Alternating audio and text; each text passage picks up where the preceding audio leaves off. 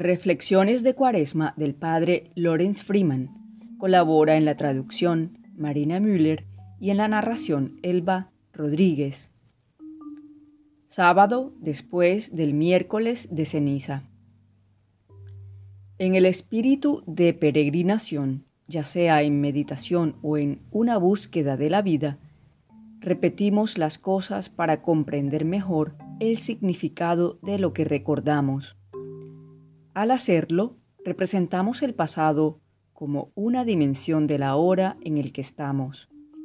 El tiempo se vuelve telescópico y la paz que sentimos al hacerlo demuestra que, al menos por el momento, hemos pasado más allá del miedo al tiempo, que es esencialmente siempre el miedo a la muerte.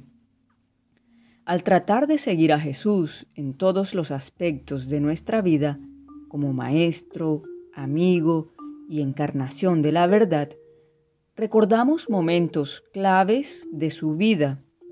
Esto no es para fijarse en el Jesús histórico. ¿Qué haría Jesús si estuviera aquí? No es realmente una cuestión de fe. La fe nos dice que está aquí. Recordamos al Jesús histórico para ser más conscientes de su presencia en la resurrección. Así nos sentimos una mañana cuando renovamos nuestras promesas bautismales en el río Jordán. Como Mark Twain señaló rápidamente, el Jordán no es el Mississippi. Es un pequeño río muy modesto que tiene una presencia imaginativa en muchas historias bíblicas, mucho más allá de su tamaño real. Del mismo modo, el campo de Armagedón, que forma parte de la política de Oriente Medio de la derecha cristiana estadounidense, donde la batalla final del bien y el mal tendrá lugar cuando todos los judíos hayan regresado a Israel, es aproximadamente del tamaño de un campo de fútbol. Cuando regresé a una casa de la infancia después de muchos años, estaba desorientado por lo pequeña que era, como si fuera un gigante en una casa de muñecas.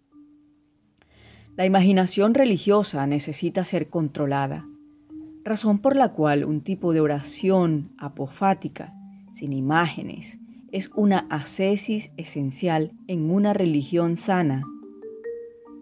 El hecho de que Jesús fue bautizado por Juan parece haber sido difícil de explicar para algunos cristianos primitivos. ¿Cómo podría el Mesías, el Hijo de Dios, necesitar ser bautizado? Para nosotros, la razón es obvia cuando renovamos las antiguas promesas e inclinamos la cabeza para dejar que otra persona vierta agua sobre nosotros, porque necesitamos a otros que Jesús inclinó su cabeza como lo hacemos nosotros, refuerza su humanidad e ilumina la nuestra. La peregrinación física, que es una forma dramática de lección, nos recuerda lo que significa la palabra que se hace carne. No es sólo el descenso de lo divino a lo humano, sino una revelación de lo que la humanidad es capaz y a lo que está destinada.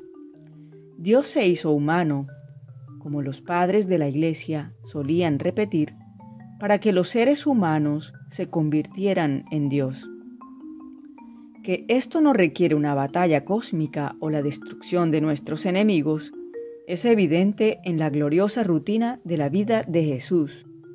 Aquel en cuyos pasos caminamos conocía la vida de un pueblo disfrutó de la compañía de amigos y familiares, fue a una fiesta de bodas. El significado de su signo es que lo divino está completamente vivo dentro de toda la experiencia humana, desde el nacimiento hasta la muerte y todo lo demás.